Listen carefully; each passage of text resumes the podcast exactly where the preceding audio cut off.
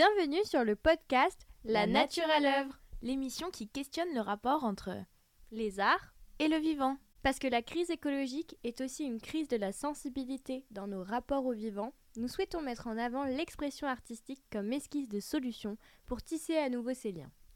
Si les créations artistiques permettent de façonner des imaginaires collectifs, nous voulons explorer le rôle de l'art dans l'élaboration d'un monde plus désirable en réaction à la crise écologique et à la frustration produite par les injonctions aux efforts individuels. En explorant différentes thématiques, nous allons nous interroger sur les émotions que peuvent procurer des œuvres Sur la place de la crise écologique comme source d'inspiration des artistes, et globalement sur l'impact des témoignages artistiques sur notre rapport au vivant. Pour ce premier épisode, nous allons nous intéresser au street art, parfois à la lisière de ce qu'on appelle le muralisme, à travers la rencontre avec la nature qu'il crée dans l'espace public urbain. Entre idées théoriques par moi, Emma, et exemples concrets par Elsa, il s'agira aussi de comprendre comment le street art peut devenir un vecteur du combat écologique en s'appropriant un espace pollué et complètement anthropisé qui est la ville. Donc commençons par le théorique. Dans l'imaginaire commun, on va opposer régulièrement la nature à l'industrialisation et à l'urbanisation, donc du coup à la ville elle-même, qui apparaît plus que jamais comme l'empreinte de la puissance humaine et de son pouvoir de transformation sur son milieu. Donc en fait, l'idée de nature, elle va pas se définir en tant qu'elle-même, elle va pas s'esquisser en tant qu'elle-même et pour elle-même, mais plutôt par opposition à la ville qui est construite par les humains. Dans les débats récents sur l'aménagement urbain, on parle alors souvent de reconnexion à la nature par les parcs, le paysagisme, les jardins, euh, le vert quoi. Et du coup, le street art, par son intégration dans le paysage urbain, peut permettre de faire expérimenter la nature en ville par différents biais de représentation.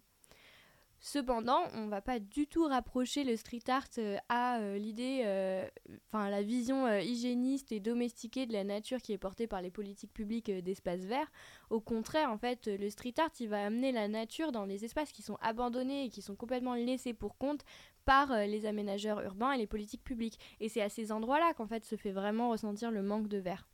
En effet, euh, quand le, street art émerge dans les années 60-70, il va prendre place dans ces lieux, dans ces, dans ces espaces où personne euh, ne fait de l'art et où personne euh, n'est considéré comme digne d'apprécier l'art. Et, et en fait, on- du coup, on va pas penser trouver d'art comme on ne pense pas trouver de nature dans ces espaces abandonnés. Et, et en fait, du coup, par cette vision libertaire de la pratique artistique, on associe cette vision sauvage et libre de la nature, de l'espace public et de la rue.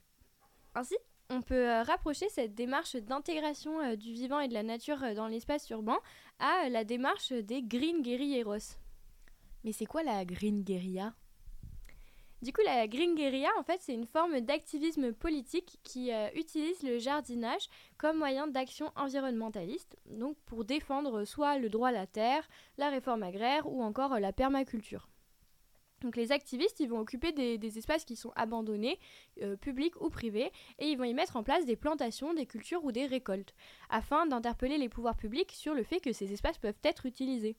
Et donc euh, on va appeler ça le situationnisme écologiste, puisqu'ils prennent place dans ces espaces, et ça va avoir des buts multiples, donc euh, comme créer une biodiversité de proximité en ville, des espaces communautaires conviviaux, ou encore bousculer les limites de la propriété privée. Et ce mouvement euh, de guérilla gardening, il a débuté officiellement dans les années 70 à New York. Est-ce que Elsa, tu peux nous raconter un peu comment ça a commencé? En fait, ce- cette histoire, elle commence avec Liz Christie et ce qu'on va appeler plus tard, c'est Jardin collectif. Nous sommes aux États-Unis en 1973 et le choc pétrolier entraîne plein de propriétaires d'immeubles en déchéance à les abandonner à la municipalité qui, elle, par mesure de sécurité, mais aussi par faute de moyens, va être obligée de les Ça va créer plein de terrains vagues, non entretenus évidemment, du coup, tous ces terrains vagues euh, non entretenus représentent quand même une importante quantité de terre, donc qui est apparue comme une vraie ressource pour Lise Christie et ses amis en vue de reverdir leur ville. Le problème, c'est qu'il y a toujours ce grillage qui délimite euh, l'espace euh, du terrain vague. Donc pour ça, ils vont commencer à réfléchir au concept de bombe de graines. En fait, une bombe de graines, c'est une boule de terreau avec des graines de tout type à l'intérieur. Ils prennent cette boule compactée et ils la projettent au-dessus du grillage de façon à ce qu'elles atterrissent et s'écrasent en plein milieu du terrain vague. Ensuite, ce sont les ressources du terrain vague, donc principalement la terre, mais aussi la pluie quotidienne, qui vont aider ces jeunes pousses à se développer en autonomie, voire même se reproduire. Ainsi, au fur et à mesure, euh, de plus gros arbres sont plantés, mais aussi les plantes poussent, et de la même façon, les activistes sont de plus en plus nombreux. Ça va aider à convertir un lotissement entier euh, qui avait été abandonné en plein milieu de Manhattan en un jardin communautaire. Ce principe aujourd'hui a même été exporté dans d'autres villes et fait toujours partie du répertoire d'action politique de certains groupes écolos. Donc les Green Guerrilleros, euh, les jardiniers urbains, ils occupent ces espaces euh, par le jardinage et les street artistes eux aussi s'installent parfois dans des friches ou dans des lieux abandonnés et ils vont donc s'approprier euh, l'espace public.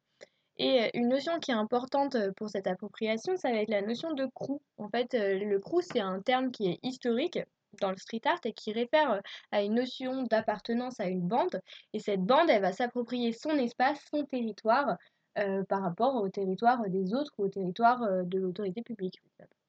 Donc ces occupations qui sont parfois illégales, elles vont s'inscrire dans ce qu'on pourrait considérer comme les valeurs vandales du street art. Et en fait, ça va faire émerger une pratique artistique face à des autorités publiques de la ville qui vont considérer les street artistes comme des vandales et ce qu'ils produisent comme des dégradations. Et nous, ce qu'on a trouvé intéressant, c'est qu'en partageant les valeurs de nature sauvage et libre, qui s'approprient l'espace public, les street artistes, ils renversent cette notion de dégradation de l'espace public, parce qu'en ville, c'est la nature qui est complètement dégradée, et c'est le street artiste qui va amener de la beauté en ville, là où on trouve ni nature, ni art.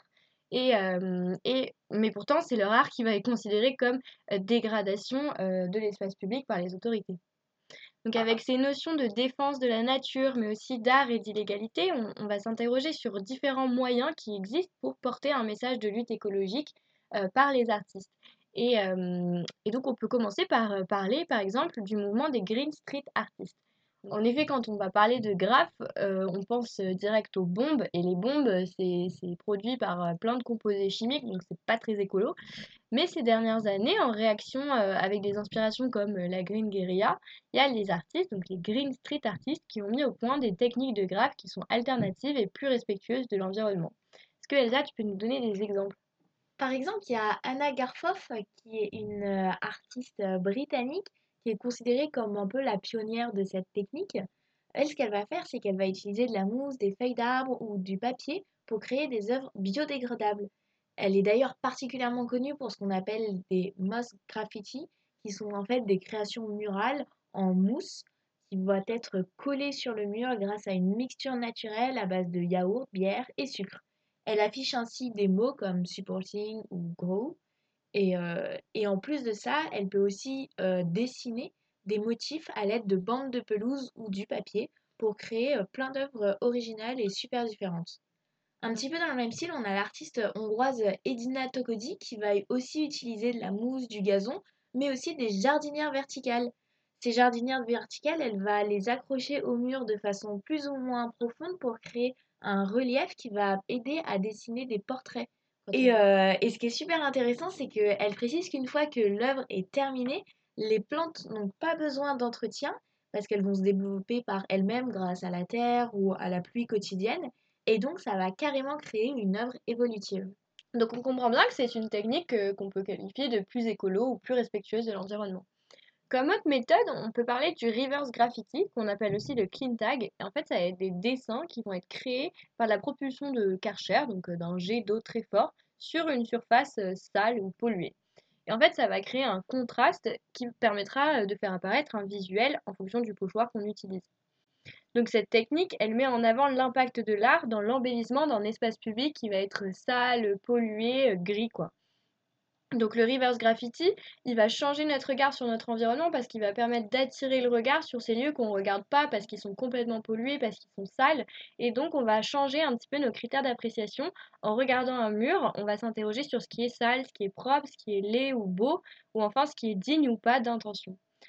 Donc en, choisissant la pollution comme matériau, le reverse graffiti, ça va nous interpeller sur l'impact écologique de la civilisation moderne.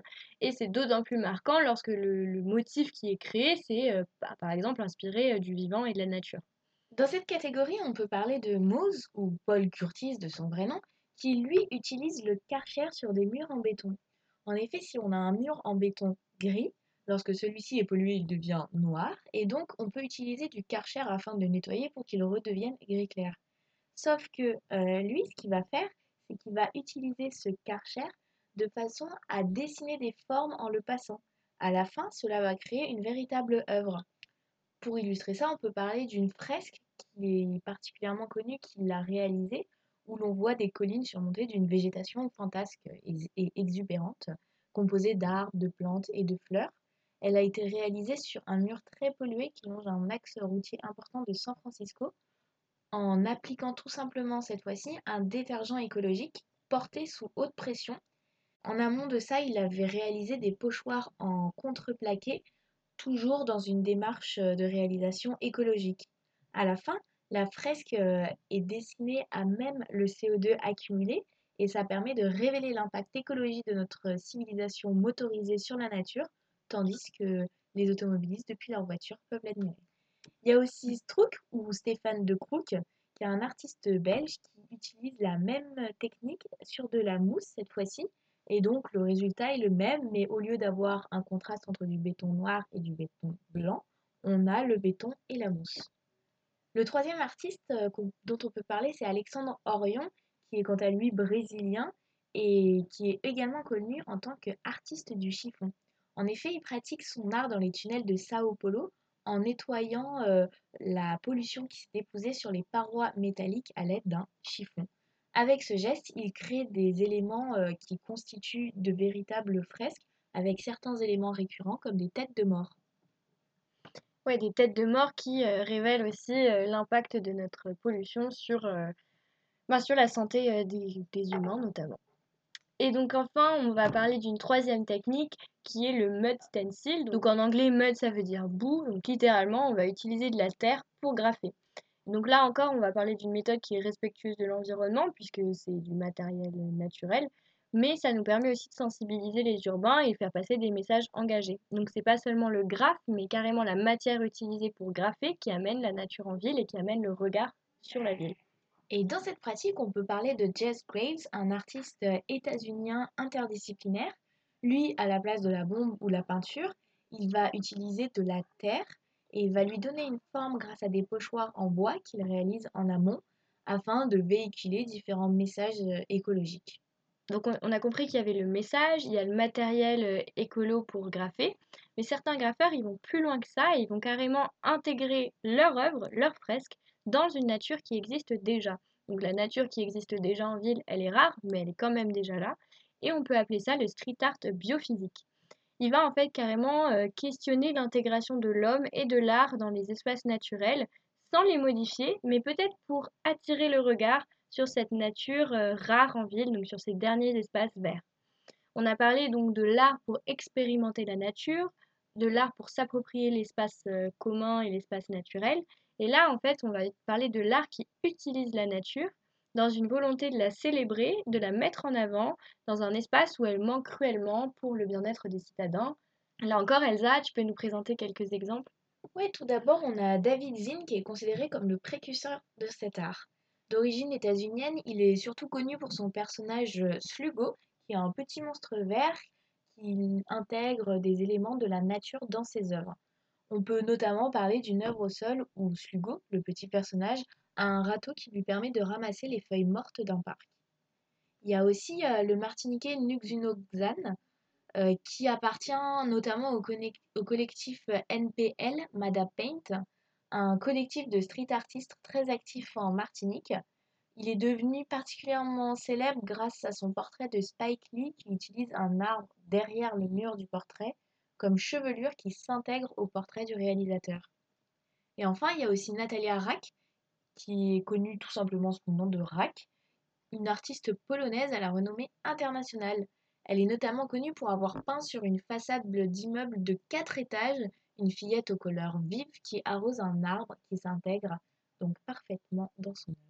Donc ici, le street art, euh, c'est un message, mais c'est surtout pour célébrer la nature, comme on l'a dit, et pour attirer l'œil euh, sur la nature en ville. Mais on n'oublie pas le street art engagé par son message et par ses représentations. Donc on peut rapidement penser à Banksy qui utilise le street art comme moyen de résistance dans de nombreux pays. Mais on peut vous parler d'autres exemples de street artistes qui sont peut-être moins connus, mais tout aussi engagés, et notamment pour faire face à la crise écologique.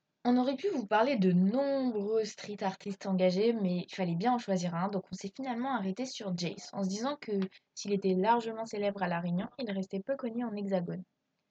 Vous l'aurez donc compris, Jace a quitté Le Havre à 9 ans pour atterrir à La Réunion.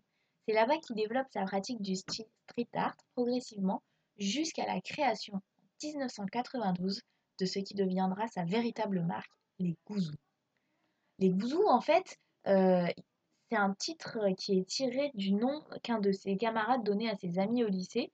Et c'est tout simplement un personnage simplifié, orangé, aux allures humaines, souvent représenté nu. Parfois, Jace leur ajoute des accessoires afin de les associer à un métier ou un état. Par exemple, pour représenter des vacanciers, il va rajouter un maillot sur ses gouzous. Si l'artiste laisse libre champ aux interprétations de ses gouzous, ils sont souvent associés aux valeurs de vivre ensemble et de multiculturalité que la Réunion défend à travers le mélange des cultures qu'elle brasse. D'ailleurs, cette multiculturalité, elle se reflète dans le caractère unique du personnage qui peut en même temps englober différentes facettes selon la personnalisation qui est faite par l'artiste. C'est la renommée de ces personnages qui font la marque de Jace et qui lui permettent d'être exposés une première fois en 1996. Depuis cette date, il a réalisé plein d'expositions dans plein de lieux différents, qui vont des endroits abandonnés au musée en passant par des galeries ou encore des commandes publiques. D'ailleurs, il dispose d'une galerie, qui est également son atelier, à Saint-Pierre dans le sud de l'île, qui est appelée l'usine à Gouzou. Il a d'ailleurs participé à publier différents ouvrages avec des photos de ses œuvres, mais il est aussi apparu dans plein de revues internationales. En parallèle, Jace ne s'arrête pas de bomber ses personnages à travers les rues du monde, comme à Cuba dernièrement, comme on peut le voir sur son Instagram, ou encore Taïwan, le Japon, Madagascar, Luxembourg, la Colombie et bien d'autres. Ça lui permet d'entretenir des liens avec sa communauté qui a lancé la chasse au gouzou. L'objectif, c'est de se prendre en photo devant le plus grand nombre d'œuvres de Jace, une façon de les répertorier par le bas pour les faire connaître au plus grand nombre et partager cette passion pour l'artiste. D'ailleurs, sur le site de l'artiste, on retrouve une carte du monde interactive qui a été créée avec différents points qui permettent de géolocaliser les œuvres de Jace et en avoir un aperçu par des photos. Donc on l'a compris, ces gouzous, ils sont un peu partout, mais on peut vous citer euh, ceux qui sont les plus connus. Donc euh, il y a notamment une commande publique qui a été faite en 2015 sur le pont des Arts, le fameux pont des Arts à Paris, le pont des Amoureux. Euh, il y avait tous les cadenas des amoureux qui le menaçaient de s'effondrer. Et du coup, la mairie de Paris a décidé de transformer l'espace en espèce de galerie ouverte et elle a donc intégré les œuvres de Jace sur ce pont. Malheureusement, les œuvres, elles ont été recouvertes au parti au bout d'un certain temps. Il y a une autre œuvre aussi qui est devenue euh, connue, mais de façon assez inattendue, on pourrait dire qu'elle est tristement célèbre, c'est celle de la décoration de l'Institut hospitalo-universitaire de Marseille. Jace, il avait peint un grand tableau dans le bureau du directeur qui était à l'époque Didier Raoult. Et du coup, lors de la pandémie, euh, Didier Raoult a fait de nombreuses interventions que vous avez peut-être vues. Et ça a permis de montrer à l'arrière-plan ce tableau de Jace et ça l'a fait connaître par euh, le grand public. Et sinon, il a réalisé plein d'autres œuvres qui sont plus ou moins marquées politiquement. Pour cela, il utilise beaucoup les thèmes d'actualité à travers un regard qu'on peut qualifier de critique. On voit d'ailleurs qu'il se concentre surtout autour des enjeux climatiques. Par exemple, à travers l'humour, il va bomber un gouzou avec des vêtements de soignant qui est en train de faire une piqûre à une planète, suggérant qu'il essaye de la soigner. Il s'est aussi associé avec l'Office national des forêts de la Réunion pour faire euh, différentes fresques qui invitent à éveiller les randonneurs et les randonneuses sur euh, la beauté de l'espace naturel. On voit d'ailleurs qu'en arrière-plan, ce sont des paysages réunionnais qui sont reconnaissables avec euh, la présence de volcans tout simplement, mais qui sont gâchés par un chemin jonché de déchets. Toujours sur la thématique des déchets, qui est aussi un autre élément récurrent dans ses œuvres, il a réalisé une frise sur les fonds marins avec des poissons, des méduses, où en plus de ça, il y a des gouzous qui ont un matériel de plongée. Ces gouzous explorent les fonds marins avec un grand 5 et une pince qui leur permet de récupérer les déchets qui s'étalent dans le décor. Enfin, on peut aussi dire qu'il essaye de s'attaquer euh, à son échelle aux injustices sociales, à la croisée des enjeux climatiques. Pour cela, on peut évoquer une œuvre où on voit une planète au continent craquelé en train de voler en éclats avec, comme spectateur, un gouzou avec un haut chapeau, allongé dans le support qui fait tourner le globe terrestre, un cigare à la main faisant voler ses billets en face d'une planète en train de se détruire. Dans une autre pièce, on voit aussi un gouzou qui a cette fois-ci une chemise et une cravate, qui nous rappelle donc le monde de la finance. Ce gouzou, issu du monde de la finance manifestement, s'appuie sur une planète au bord d'une falaise, prête à tomber. Évidemment, Jace n'impose jamais aucune interprétation sur ses œuvres et celle-ci est plutôt le résultat de notre regard avec Emma. Mais, euh, mais il est clair que lorsque l'on croise les différentes œuvres de Jace, on comprend le message politique qui est clairement suggéré en filigrane. D'ailleurs, sur l'ambivalence du message politique derrière ces œuvres, Jace répond à la question euh, de savoir si le bouzou peut être considéré comme un symbole écologique en y disant qu'il est plutôt un acteur d'un mouvement citoyen sensible et conscient du réel problème écologique de notre planète, pour le citer. Donc on a vu que le street art permettait d'amener la nature et les questions de crise écologique en ville, que ce soit par l'appropriation d'espaces publics dans des friches, dans des lieux abandonnés ou dans des lieux qu'on ne regarde pas d'habitude, mais également par l'utilisation de matériaux écologiques provenant de la nature. Mais le street art s'intègre parfois dans un espace où on trouve déjà la nature, donc dans ces petits espaces où il y a encore du vert en ville. Et enfin, le street art, c'est aussi le moyen de faire passer un message à travers les représentations et à travers euh, les fresques en elles-mêmes. Pour conclure, du coup, cette émission, nous, ça nous a donné beaucoup à réfléchir euh, et ça nous a donné envie de plus ouvrir les yeux dans nos villes pour se laisser toucher par cette intégration de la nature par le biais artistique.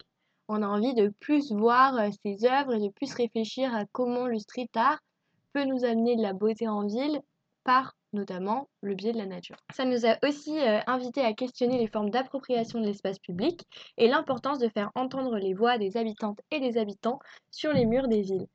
En gros, on veut plus d'art et plus de nature dans nos espaces urbains.